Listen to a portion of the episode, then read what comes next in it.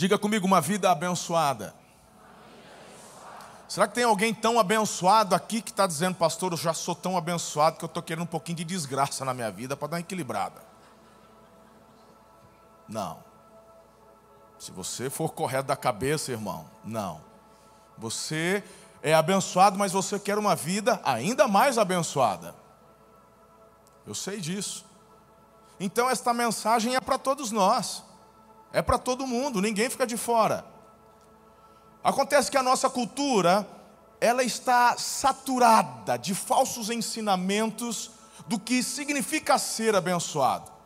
Então, o importante para nós hoje é o que a Bíblia ensina acerca disso. Como podemos realmente viver uma vida abençoada? A gente tem preconcepções do que vem a ser isso, gente. Normalmente pensamos em coisas ligadas apenas a receber bênçãos.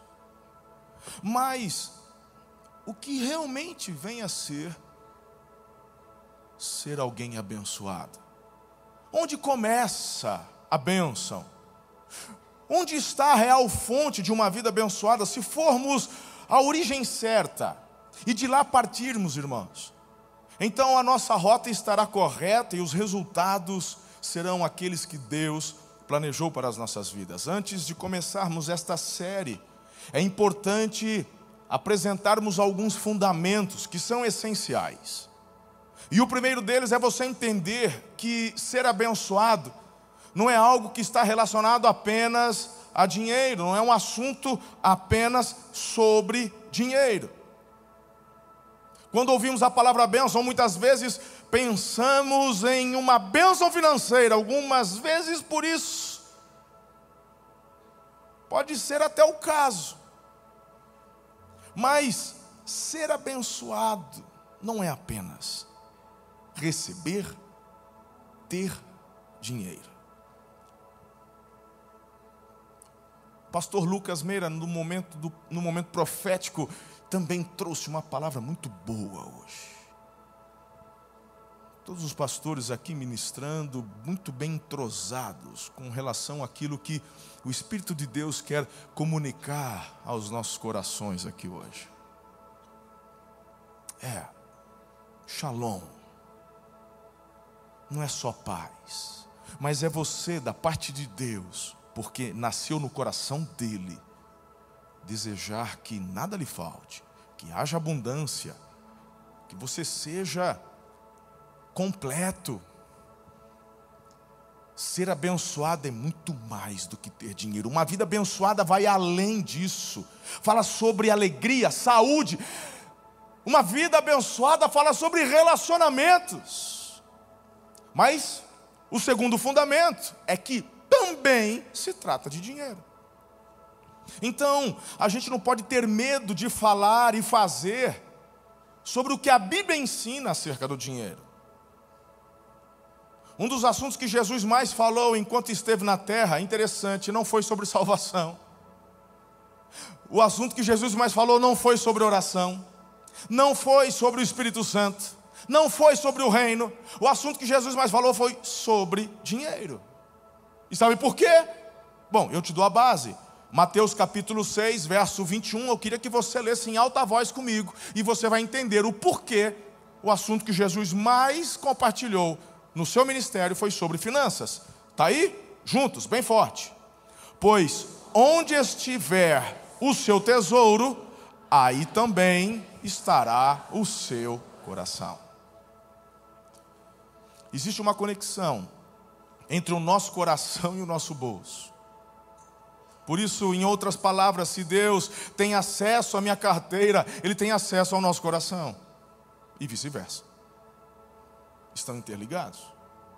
Jesus é quem está afirmando. Entenda. Terceiro fundamento. Que você já é abençoado. Sim, eu estou declarando, eu sei disso.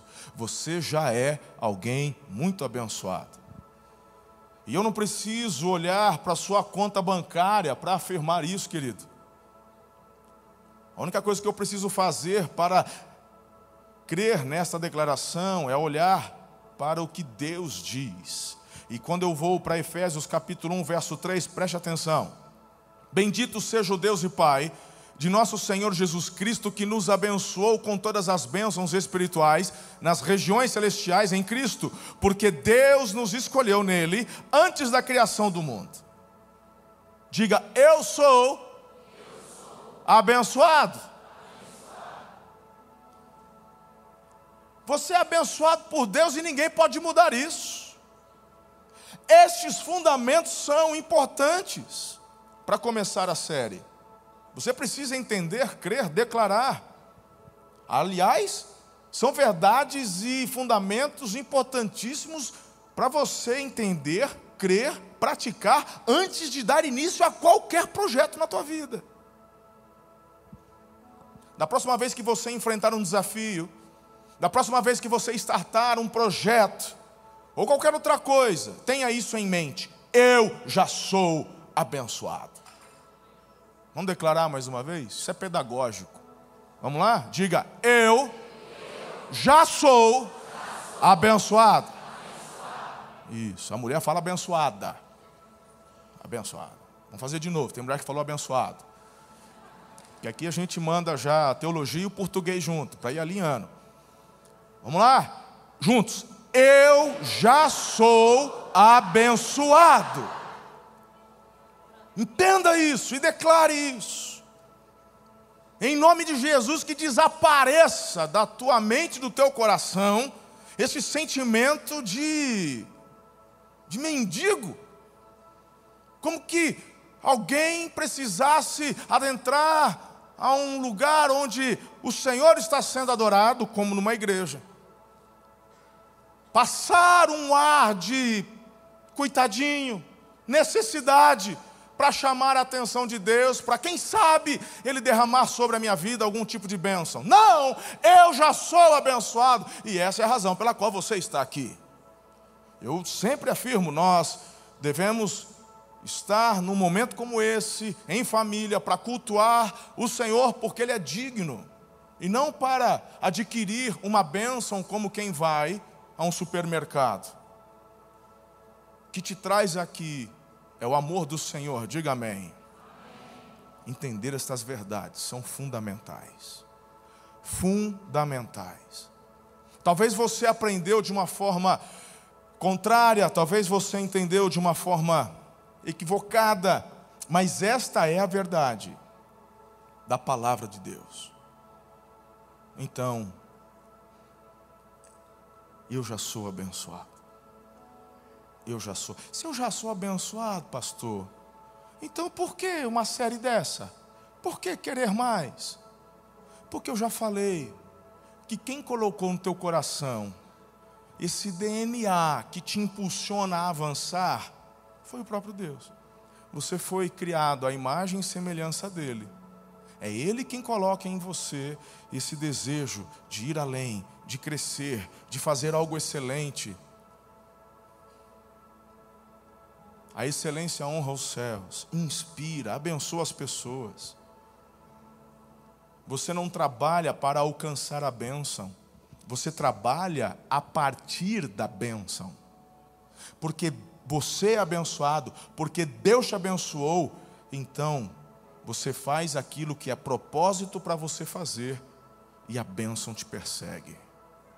Faz sentido isso? Se não faz, declare em fé. Confie em mim, é a verdade. Nesta série, como eu já falei, você vai talvez aprender coisas novas. Talvez você vai, através das verdades bíblicas, entender quais são os princípios de Deus com relação a uma vida próspera em todas as áreas e também, obviamente, em sua vida financeira.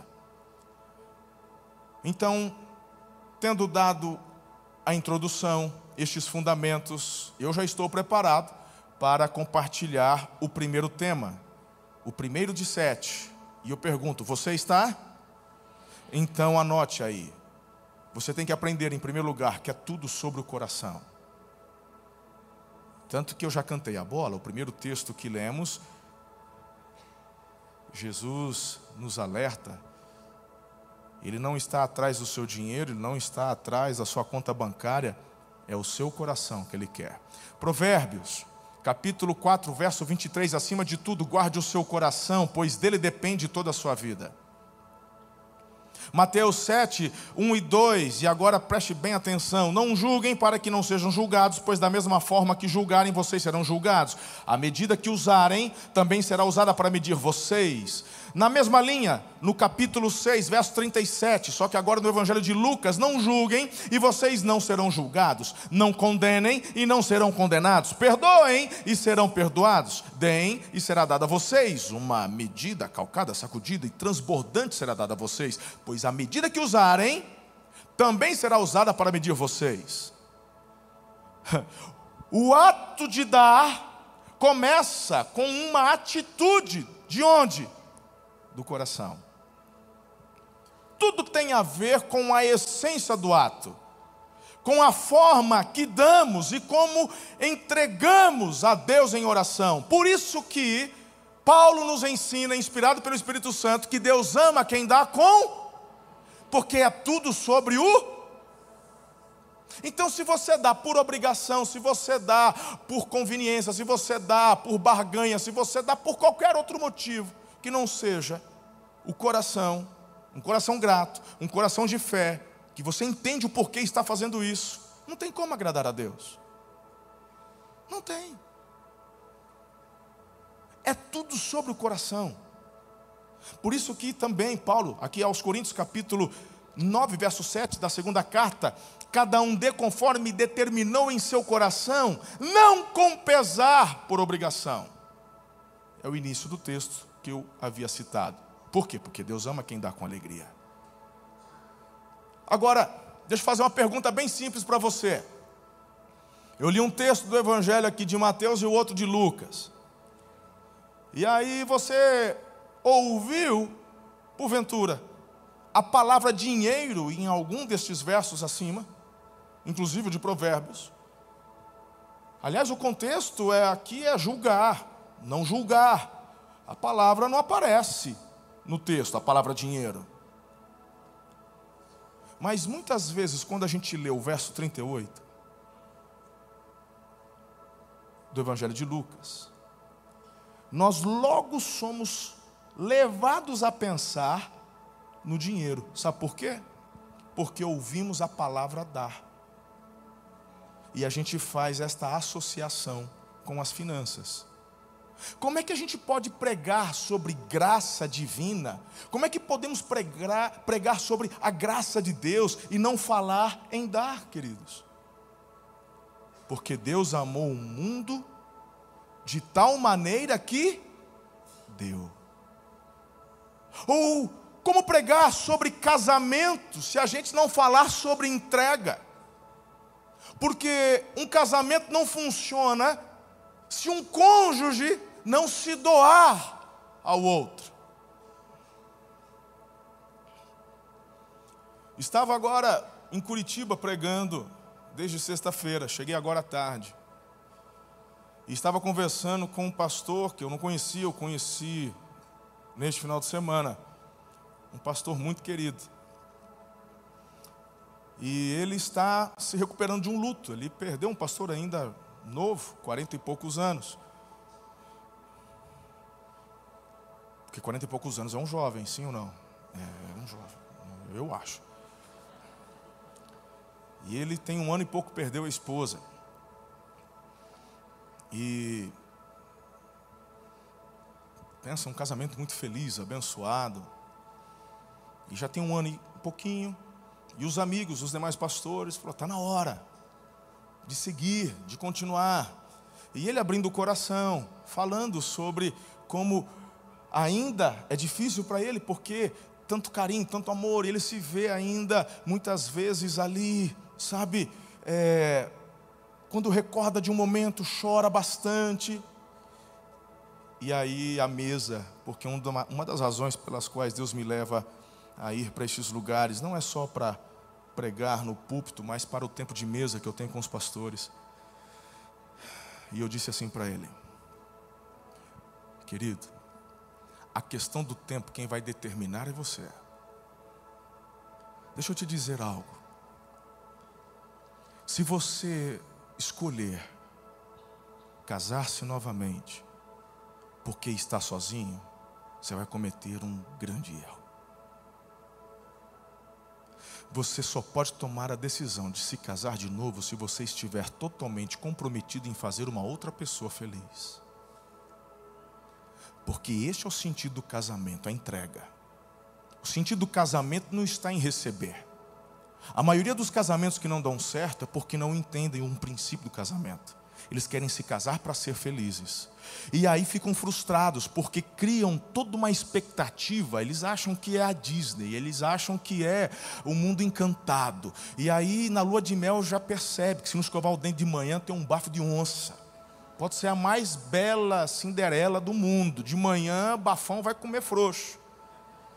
E aí aquele castelinho de areia, a onda vai levando. Não é? Mas a questão de um casamento avançar, perseverar e ir até que a morte separe, tem a ver com entrega sua. É, pastor, mas eu me entrego. Agora o outro falou: bem, casou sabendo, para isso que tem namoro, noivado, compromisso. Até onde eu sei, você não foi obrigado. Por isso que a gente ensina sobre buscar a direção de Deus, orar, ter paz no coração, que é o árbitro do espírito. Hum? Porque depois que falou sim diante do altar e diante de Deus, é até o fim. É, vai comer essa jaca, chupar o caroço para não sobrar nada. Tomando um balde d'água ainda. Vai ficar estufadinho, mas vai até o fim. O segredo é a entrega. Agora ora bastante, jejua. Aí Deus move o coração do outro também. Mas não adianta você querer exigir, porque não é assim que funciona. Deus, quando doou o filho dele, não foi uma doação condicional. Eu só vou doar a vida do meu filho se X% da humanidade o recebê-lo como Senhor e Salvador. Ele simplesmente doou a vida do filho, mesmo que apenas uma pessoa fizesse a decisão. Se apenas você tomasse a decisão, Deus diria: valeu a pena, porque este é o princípio do doar. Se você, quando faz uma doação, está analisando a perspectiva do teu retorno, então você não é um doador, você é um investidor. E se você é um investidor no que diz respeito a finanças, a empresas, ótimo. Mas quando falamos da entrega, quando falamos do nosso relacionamento com Deus, aí, meu irmão, é um ato de fé. Diga comigo, é tudo sobre o coração. Toda entrega começa com o coração. Quem sabe só essa parte já vai transformar teu casamento. E a partir de hoje, você vai começar a ter uma nova disposição. Não de cobrança, mas de doação. Afinal de contas, você disse sim diante de Deus no altar. Então você vai fazer dar certo. Não é uma tentativa. A tentativa é o namoro. Até o noivado ainda é tentativa. Casou, já deu certo. Se doe. Uau. Mas enfim, o que eu quero dizer é que existe uma conexão entre o nosso coração, nosso bolso, e por isso, em outras palavras, se Deus tem acesso à minha carteira, Ele vai ter acesso ao coração. E você, quer seu coração no reino de Deus? Então te dou uma dica. Seja um investidor do reino de Deus, como você teve a oportunidade de fazer isso hoje. Porque onde estiver o seu tesouro, teu coração vai estar lá. O padrão para tudo isso que estamos falando é Jesus. Ele é o nosso modelo, é o nosso desejo, nos tornarmos semelhantes a Ele em tudo, queridos. A palavra crer é usada 270 vezes na Bíblia. A palavra orar, ela é registrada 371 vezes na Bíblia. A palavra amor, 714 vezes. Mas a palavra dar, ela é aplicada na Bíblia 2.162 vezes. Por quê? Porque é sobre o coração. Isso é o cerne da mensagem. É isso que você e eu precisamos entender. Nos versos que lemos dos evangelhos, se fala em julgamento, condenação, perdão e doação. Você receberá de volta aquilo que você entrega, filho. Portanto, como é que a gente desenvolve um coração generoso? Obedecendo e praticando a palavra de Deus, os princípios da palavra de Deus. Diga amém. Deus fez a terra rica. Não precisava haver pobreza e miséria, mas estas coisas vieram à terra por causa do coração pecaminoso e egoísta do ser humano após a queda. Deus não fez o mal, não praticou o mal, não pratica o mal, Deus é santo, é justo, criou a humanidade pura em Adão e Eva, sem pecado, criou um mundo perfeito. E o que vemos hoje é a consequência de corações egoístas, por isso que é tudo sobre o coração. O plano perfeito de Deus é que a terra esteja abençoando a todos. Por isso que Jesus falou: Venha o teu reino, seja feita a tua vontade aqui na como é no ele quer transformar a terra no céu? Não, mas ele quer que o padrão do céu seja vivido na terra. Quem é que vai fazer isso? A política? Diga, a igreja de Jesus. Mas como é que a igreja vai fazer isso se a igreja não influencia? Como é que a igreja vai fazer isso se as estatísticas lá fora muitas vezes estão assemelhadas aos que estão dentro da igreja? Ela já é antiga, não sei hoje, mas já é uma estatística de alguns anos. A cada dez casamentos, cinco terminavam em divórcio lá fora, era 50%. Dentro das igrejas eles estavam em 40%. Que palhaçada é essa? Que evangelho é esse que não transforma? Que padrão do reino de Deus é esse?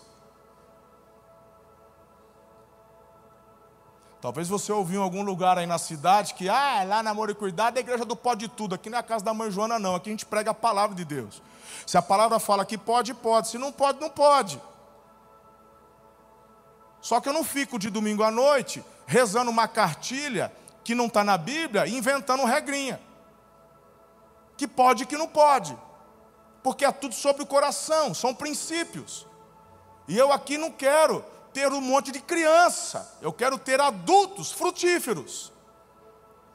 Pessoas que saibam receber um princípio, analisar, praticar e saber as consequências dos seus atos.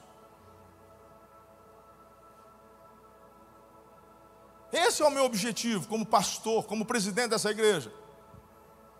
Pessoas que desenvolvam seus dons e talentos não apenas dentro da igreja, dos ministérios da igreja, mas principalmente fora da igreja.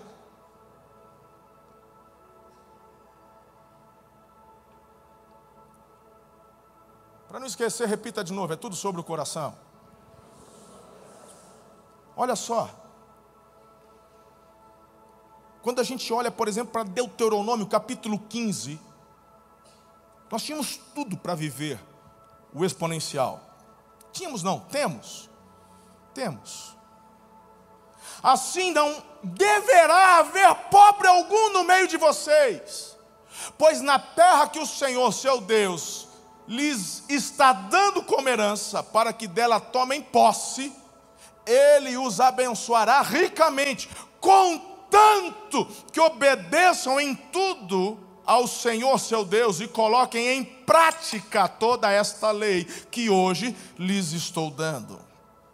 Aí o capítulo 15, a partir do verso 7 se houver algum israelita, pobre em qualquer das cidades da terra que o Senhor, o seu Deus, lhe está dando, não endureçam o coração, nem fechem a mão para com o seu irmão pobre. Ao contrário, tenham mão aberta, empreste-lhe liberalmente o que ele precisar. Agora, claro, vamos desenhar isso aqui. Que já tem a galera já enfiando a mão no bolso assim para não é para tirar nada para dar, não. É para alarguecer a boca para caber. É, eu sou esse irmão que está precisando. Entenda algo. A vida abençoada começa com uma atitude do coração.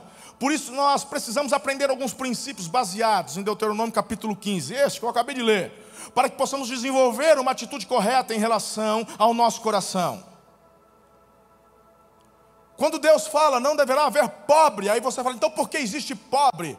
Porque, querido, não deverá, mas existe. E se existe, não é porque Deus deseja, é porque a pessoa escolheu.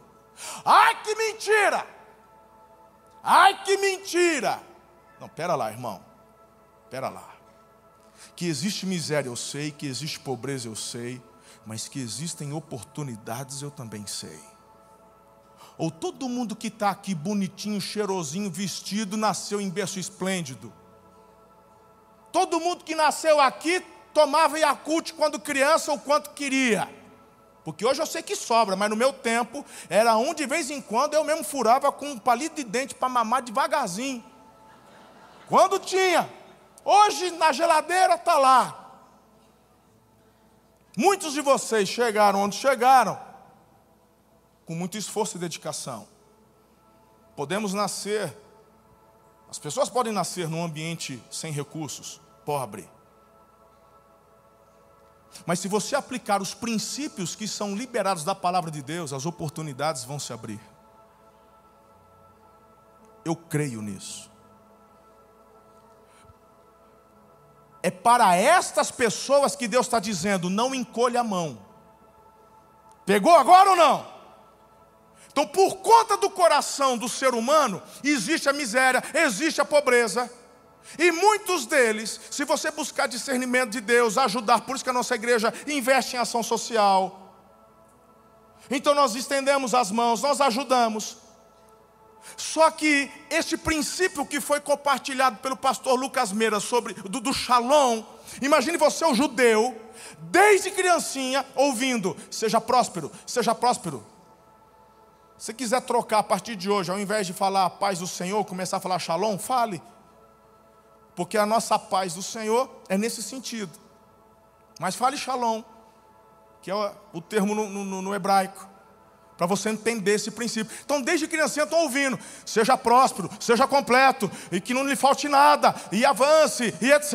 E ele vai guardando. Aí você pega a palavra do Lucas Meira, aplica a palavra do pastor Diego sobre declaração, e uma criança que desde cedo está declarando: em Deus eu não tenho falta de nada, em Deus eu não tenho falta de nada. Quando porventura vier uma tempestade, eu ficar sem nada, eu tenho um povo que me estende a mão, me dá o recurso que eu preciso, mas não é para ficar dependente da ajuda. Eu pego esse recurso, eu aplico esse recurso, porque eu tenho o shalom de Deus, a prosperidade de Deus, o favor de Deus, eu aplico, eu sei semeio, vou colher. Esse é o pensamento.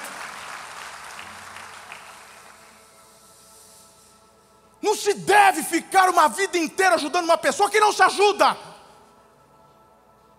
Não se deve. É jogar pérolas aos porcos. Porque alguém que já provou que não se ajuda, é tirar a oportunidade de outros que precisam receber desta ajuda que vão avançar e se tornarão outros patrocinadores daqueles que precisam. Meu Deus, é tudo sobre o coração. Por que prosperar? Por que crescer? Para que se manifeste na terra a cultura do céu, a cultura da generosidade a cultura que expõe o egoísmo para anulá-lo e assim exercermos a generosidade. Então, de forma rápida, como é que eu vou lidar com o meu coração egoísta? Deuteronômio, verso 9 do capítulo 15. Cuidado que nenhum de vocês alimente este pensamento ímpio. O sétimo ano, o ano do cancelamento das dívidas, está se aproximando. E não quero ajudar o meu irmão pobre, ele poderá apelar para o Senhor contra você, e você será culpado de pecado. Rapidinho, rapidinho. É, é, o egoísmo ele é uma doença aos olhos de Deus, certo? E aqui no contexto judeu, todas as dívidas elas eram canceladas a cada sete anos. Se essa lei funcionasse hoje no Brasil, Eliezer, uma grande parcela contrariria, iria contrair dívidas já com o intuito de não pagar. O que não é o pensamento do judeu. Porque quando ele toma emprestado, ele tem um compromisso, porque inclusive a Bíblia nos fala que quando devemos a alguém, nos tornamos escravo. E eu quero ser livre. E eu sou próspero. Shalom. Shalom de Deus está sobre a minha vida. Então eu vou pagar. Eu vou pagar. Eu vou honrar. Porque eu vou prosperar. Não vou ficar devendo. Não vou ficar correndo. Eu vou pagar. Ele tem isso na mente dele. Quando você, meu irmão, já é daqueles que está assim, ó, gastando o CPF da família, porque o teu já foi para o saco já quando você era novinha ainda. O, casou, arrastou já o da mulher, tadinha, ela nem sabia, casou com você, assinou lá, pegou o sobrenome, pum, teu core, né, filha, que era lá em cima, aprendeu com o papai a fazer tudo certinho, casou, pôs no nome teu core, bum, só porque se juntou com o da Silva lá, né? Oh, que tristeza. Pronto. Aí já sempre tem uma sogra que cai na lábia de um, de um, de um safado desse. Aí a sogra já dá o CPF, já vai também. Enquanto ele tiver um CPF para fazer um empréstimozinho, para pegar milão aqui, dois contos ali. E eu tenho a galera do milão, dois contos, e a galera do 100 mil, do um milhão. Porque não é porque tem menos recursos que é safado. Tem safado milionário, tem safado que não é milionário. E eu conheço, já conheci vários, já conheço. Aí. Quem dá golpe de mil reais, quem dá golpe de dez reais, dá golpe de dez milhões. E diante de Deus, irmão, é a mesma porcaria, porque é tudo sobre o coração, não é pela quantidade. Mas aqui no contexto, no sétimo ano, Deus fala: perdoa. Perdão, mas está me devendo com. Perdoa, está liberado. Vai em paz, vai voar. Por quê? Qual que é o desejo de Deus? Que não haja pobre. De repente você ficou numa situação, filho, que, que não está conseguindo avançar. Então Deus está dando mais uma chance. Avance. Essa dívida está cancelada. Aí, como é tudo sobre o coração, Deus já sabe, já viu. Então alguns, vendo que se aproxima o momento de eu ter que liberar o perdão, de eu não cobrar mais, eu dou um jeitinho. Deus fala, eu estou vendo, cara. Porque, ei, sabe o que as pessoas não entendem? O egoísmo só faz você enxergar o prejuízo. Mas quando Deus está dizendo, perdoa, você está vendo que eu estou perdendo mil, mas Deus já está liberando dez pelo teu perdão, porque ninguém ganha de Deus na generosidade. Quem está mandando você dar? Se é o diabo, o problema é teu. Aí fala assim: é, como é que a gente dá dinheiro para o diabo?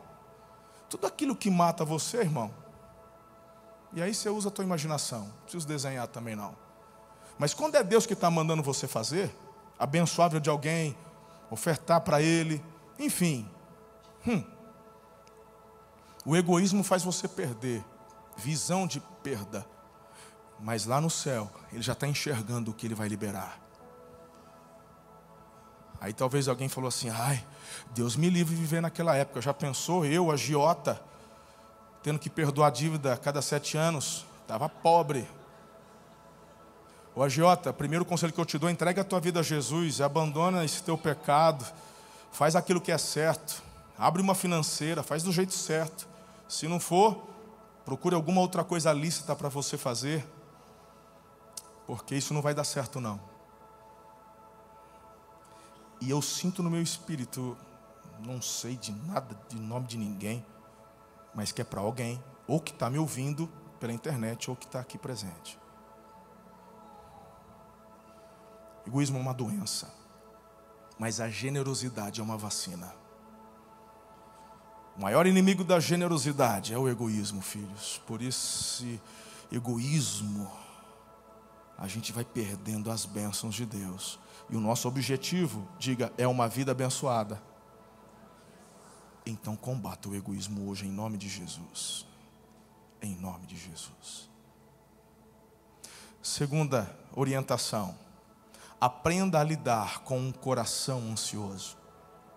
Verso 10: dele generosamente, sem relutância, no coração, pois por isso o Senhor, o seu Deus, o abençoará em todo o seu trabalho, em tudo que você fizer. Queridos, a questão da generosidade, a questão do dar, é 100% fé. Tem uma galera que quer ficar brigando, que quer ver, porque Dízimo é coisa do Velho Testamento, meu irmão, é tudo sobre fé, é porque isso é lei, e no Novo Testamento não, não tem lei. Falou, cara, o que você não entendeu é o seguinte: você não quer dar, você não dá. Você não precisa nem entregar a tua vida a Jesus. O problema é que as pessoas querem, sabe, meu irmão, não sei, criar pelo em ovo. Você não quer dar, não dá, cara.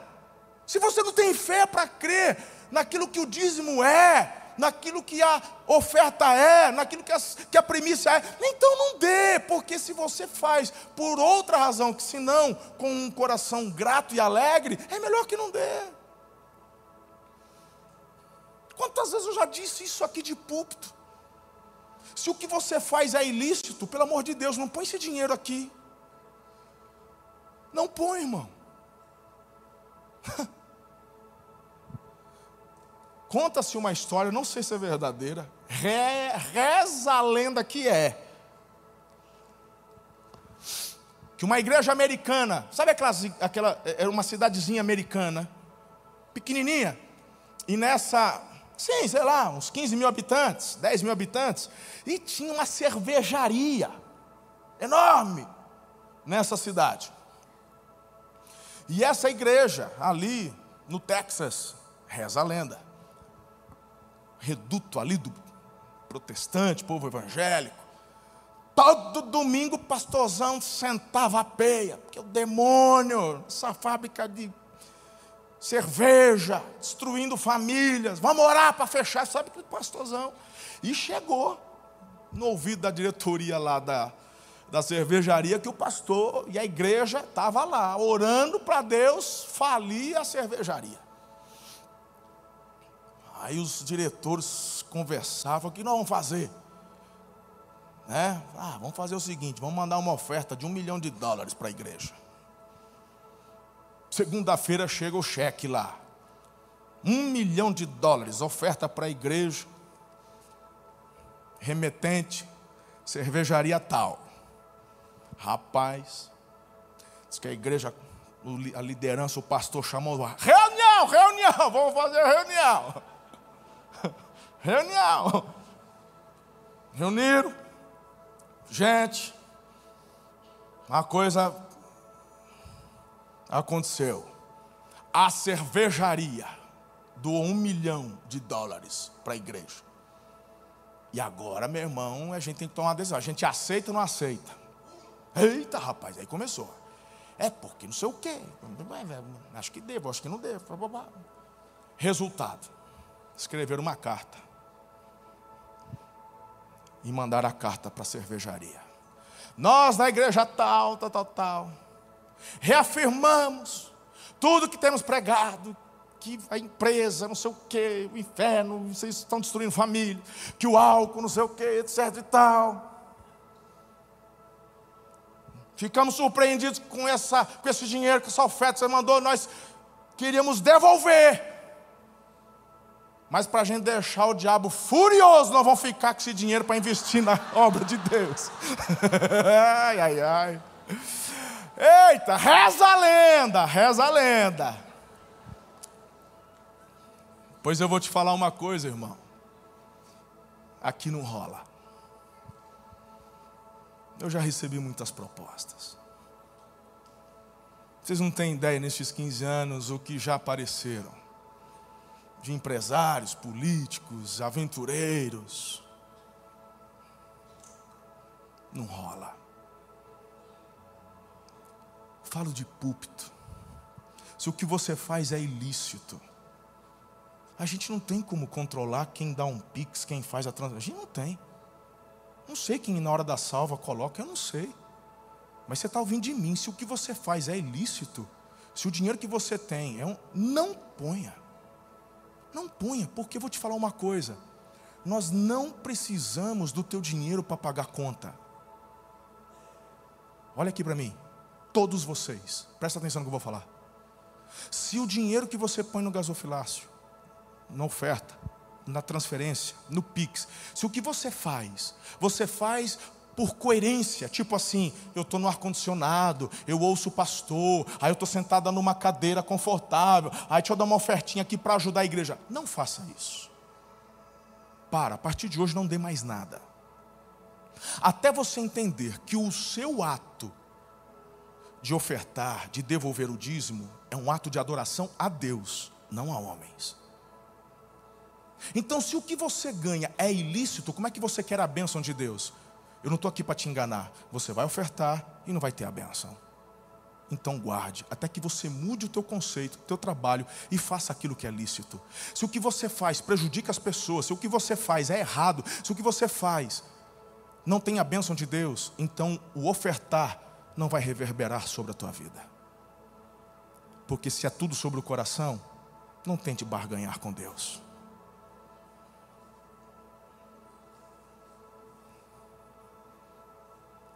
Aprenda a lidar com um coração ansioso. Dele generosamente, sem relutância no seu coração. Por isso, o Senhor, seu Deus, o abençoará em todo o seu trabalho e em tudo que você fizer. Percebeu a motivação ou não? Sim ou não? Então aprenda a lidar com este coração ansioso. O Senhor não é o teu gerente de banco, para quem você vai mendigar um pouco mais de especial, ou aquele empréstimo. O egoísmo nos ataca antes de ofertarmos algo, e a ansiedade nos ataca depois que fazemos a oferta. Mateus capítulo 6, verso 25: Por isso eu vos digo: não andeis ansiosos quanto à vossa vida, pelo que a vez de comer ou a vez de beber, de... para com isso. Isso é coisa de quem não crê, isso é coisa das pessoas que não colocam a fé no Senhor, que é um pai. Deus é pai, Ele te ama. Aí você dá uma oferta e fica ansioso, fica toda hora. Não é assim, irmão. Já viva de uma forma como aquele que crê que as coisas vão fluir, vão acontecer. Verso 24: Ninguém pode servir a dois senhores. Por quê? Ou há de odiar a um e amar o outro, ou se dedicará a um e desprezará o outro. Não podeis servir a Deus e a Mamon. Mamon é o demônio do dinheiro. É o amor ao dinheiro. O dinheiro é um ótimo escravo, mas um péssimo senhor. O egoísmo faz você ser escravo do seu dinheiro. Você sofre por causa disso você não consegue sequer celebrar a abundância que Deus te dá. A ansiedade faz de você um avarento, porque você fica com medo de faltar amanhã. Isso é coisa de pagão. Você teve uma venda abençoada nesse mês, um mês que vem fala: Meu Deus, como é que vai ser o mês que vem? Isso é coisa de gente pagã, de gente que não confia no Senhor. Quando Deus te abençoa um mês, você celebra, você é grato, você oferta, você faz projetos, você é inteligente, você é racional, você faz reservas. Mas você não fica temendo o futuro. Terceiro lugar, desenvolva um coração generoso. Dele com generosidade dos animais, do seu rebanho, do produto da sua eira e do seu lagar dele conforme a bênção que o Senhor, o seu Deus, lhe tem dado. A nossa oferta é como? É mensalidade, irmão? Tem gente que fala assim: ah, eu, eu tenho que pagar o dízimo. Não se paga dízimo, se devolve. Como é que você paga algo que não é teu? Dízimo não se paga, não é um valor para todo mundo igual, não é mensalidade, não é Lions, não é Rotary não é associação, amor e cuidado. Cada um, na hora do seu dízimo, da sua oferta, é conforme a bênção recebida. Por quê? Porque é tudo sobre o coração.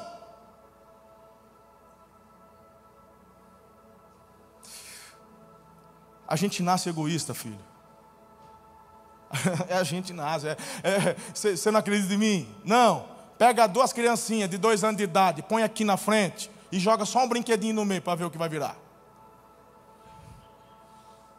Quem que ensinou? Ai, deve ser a mãe. Sabe, sabe essa é uma praga. Pensa na mulher. Como é que ensina uma criança de dois anos a ser egoísta?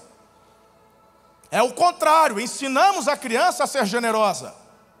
Agora, se uma criança de 9 anos é assim, aí eu ponho a culpa no pai e na mãe. Eu já falei que eu faço umas brincadeiras com as crianças aí, vocês estão ligados, né?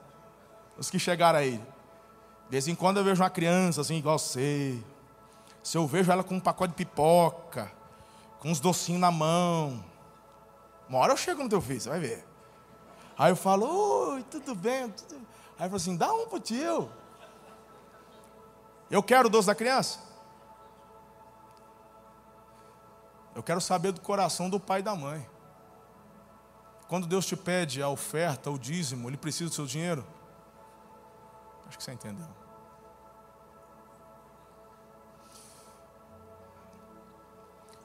É importante entender a diferença entre um cristão maduro e um cristão imaturo. E está exatamente na generosidade. Quando a gente é generoso, a gente mostra quem realmente nos governa. Há um ditado popular antigo que diz assim: O que eu guardei, eu perdi, o que eu gastei, eu tive, mas o que eu doei, eu tenho. O dinheiro é o teste mais poderoso da sua fé. Por isso que o assunto sobre dar, doar, é o assunto mais falado por Jesus. Quarto, e assim eu concluo nessa noite. Impressionante, né? Só Jesus fazer um milagre desse. A gente falar sobre dinheiro, doação e o povo querer ouvir mais. Só Jesus para fazer um milagre desse. Desenvolva um coração grato. Lembre-se de que você foi escravo no Egito e que o Senhor, o seu Deus, o redimiu. É por isso que hoje lhe dou essa ordem, Deuteronômio 15, 15. Eu queria que você, filha, filho, entendesse que todos nós temos motivos para agradecer a Deus, não importando a situação em que você se encontre hoje. Em tudo dai graças. Traga à memória cada uma das bênçãos que Deus tem derramado sobre a tua vida, sobre a tua família. Seja grato a Deus. Gratidão é a chave para desenvolvermos um coração blindado ao egoísmo. Gratidão. Nunca ganharemos de Deus na generosidade, eu já falei isso para você hoje. Ele é o maior doador. Os abençoados são satisfeitos. Os abençoados são satisfeitos. Por isso que o verso 18 diz assim: Não se sinta prejudicado ao libertar o seu escravo, pois o serviço que ele prestou a você nesses seis anos custou a metade do serviço de um trabalhador contratado. Além disso, o Senhor, o seu Deus, o abençoará tudo o que você fizer. Então, uau, uau. Tem gente aqui sofrendo por conta daquele funcionário que você pagou um curso para ele, você investiu cinco anos na vida dele, e aí e ele saiu e foi para o concorrente, ou ele saiu e abriu a empresa dele, isso já tem dois anos, e o teu coração está ali, amargurado. Você não pode ver ele na rua que você tem vontade, sabe, de louvar Deus. Esse versículo é para você, é o mesmo princípio. Teu coração tem que estar tá leve, porque é tudo sobre o coração. É, mas por que eu perdi? Não, você não perdeu, você investiu. Você investiu. É, mas eu pensei que ele fosse ficar comigo. Nem teu filho fica com você para a vida toda. Perdi uma agora, com 24 anos, saiu de casa. Né? Nem os filhos ficam com você, ainda mais um funcionário. Cada pastor que eu botei a mão na cabeça, derramei óleo e ungi, eu achei que fosse continuar comigo. E alguns foram. Abençoei a todos. Somos livres. Se um funcionário teu foi, abençoe. O que Deus está dizendo é: você não vai ficar no prejuízo. Mas isso é fé. É fé, é você crer. Então libere. Libere. Abençoe. Porque é tudo sobre o coração. O Senhor te prosperará. O shalom de Deus repousa sobre a tua vida. Diga amém. Sabe, talvez você diga assim, pastor, isso é tão difícil. Eu não falei que era fácil. Mas a partir do momento que você decidir lidar com o egoísmo, a ansiedade, e desenvolver um coração generoso e grato, você vai entender melhor o que Jesus diz: onde estiver o seu tesouro, ali estará o seu coração. Você não dá para ser abençoado pelo Senhor, você dá porque já é abençoado por Ele. Vocês serão abençoados na cidade e serão abençoados no campo. Vocês serão abençoados em tudo o que fizerem. Coloque-se em pé em nome de Jesus. Essa é uma boa palavra, sim ou não? Esta é uma boa palavra. É uma boa palavra. Essa palavra ela é 100% espiritual. Eu tenho três minutos, eu não vou me delongar. Mas falamos sobre doação, falamos sobre coração. E eu não posso terminar este culto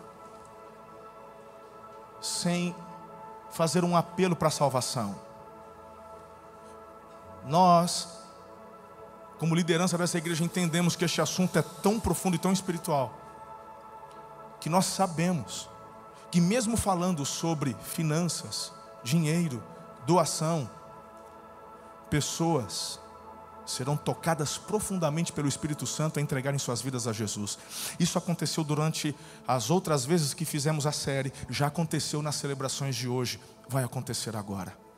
Então, onde você está, seja online, você pode se manifestar no chat, os pastores estão conectados, e você que está aqui presencialmente.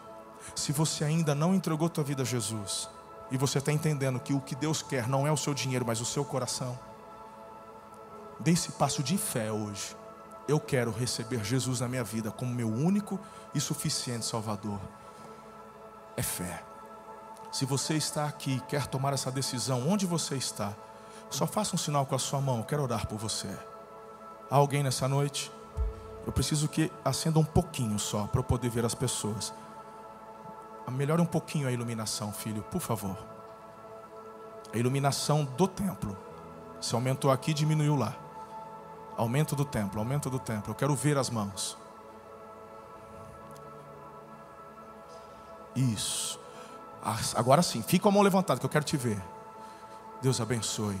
Meu Deus, quantas decisões. Deus abençoe. Estou vendo lá, está com as duas mãos levantadas ali. Glória a Jesus. Estou te vendo aqui. Onde? Amém. Deus abençoe. Deus abençoe. Que alegria. Jesus. Amém. Estou vendo vocês lá no fundo, lá meu Deus, quantas decisões aqui, Deus abençoe. Gente, são dezenas. Deus abençoe. Deus, lá no fundo, lá onde fica a parte mais alta, muitas mãos levantadas. Lá na última fileira, eu estou te vendo, eu vi você levantar as duas mãos.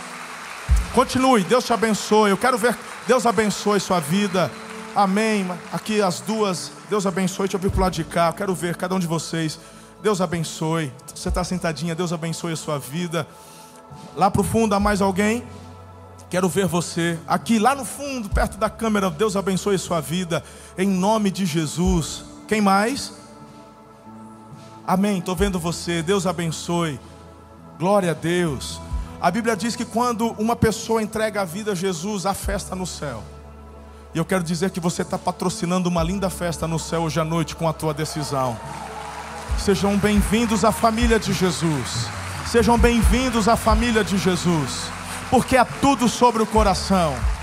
Eu quero orar por você, você que tomou essa decisão, põe a mão no teu coração de forma simbólica. Pai, nós somos testemunhas. Estas pessoas estão declarando de forma pública Eu reconheço Jesus como único e suficiente Salvador. Estou entregando minha vida a Jesus de Nazaré. Pai, escreve o nome deles, delas, no livro da vida. Batiza com o teu Santo Espírito, Senhor.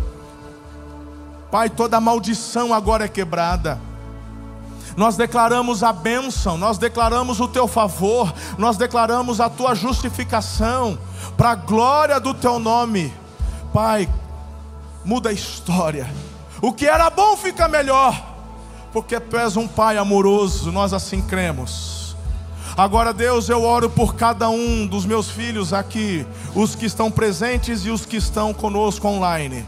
Em nome de Jesus, venha sobre eles a bênção e o favor do Senhor.